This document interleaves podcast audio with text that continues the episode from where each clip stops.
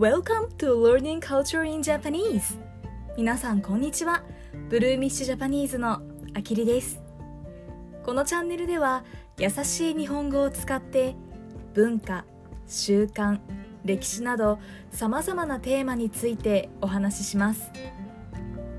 日本語を学習している皆さんのリスニングの練習になれば嬉しいです。さて7月に入り夏が近づいてきました。夏になると日系企業で働く会社員はとても楽しみにしていることがあります。それはサマーボーナスはい夏のボーナスです。日本の会社では年に2回夏と冬に社員にボーナスを支払います。海外の会社は会社の業績によって不定期にボーナスが支払われることが多いですが日本の場合支払われる時期が決まっています。日本での最初のボーナスは1876年に三菱商会という会社で支払われました。明治時代にイギリスの P&O 社と三菱商会は大阪から東京の間の海運業をどちらの会社が獲得するか競争をしていました。海運業とはシッピングビジネス船で荷物を輸送する仕事のことです。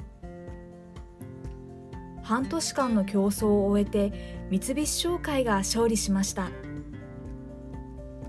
この勝利に対して会社は社員の頑張りに対するお礼として給与1ヶ月分のボーナスを支給したそうです。今の日本のボーナスで支払われる金額は一般的に毎月の基本給料によって金額が決まります。よく給料の1.5ヶ月分や給料の2ヶ月分という言い方をします。会社はボーナスを支給する月までの半年間にその社員がどれだけ頑張ったかを評価します。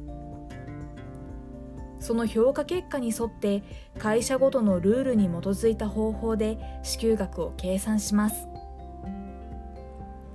自分の頑張りを評価される時期でもあるのでこの時期はドキドキする気持ちとワクワクする気持ちでいっぱいです。皆さんもいつも頑張る自分を皆さん自身でも褒めてあげましょうね。今日も最後まで聞いてくださりありがとうございました。次回の放送もお楽しみに。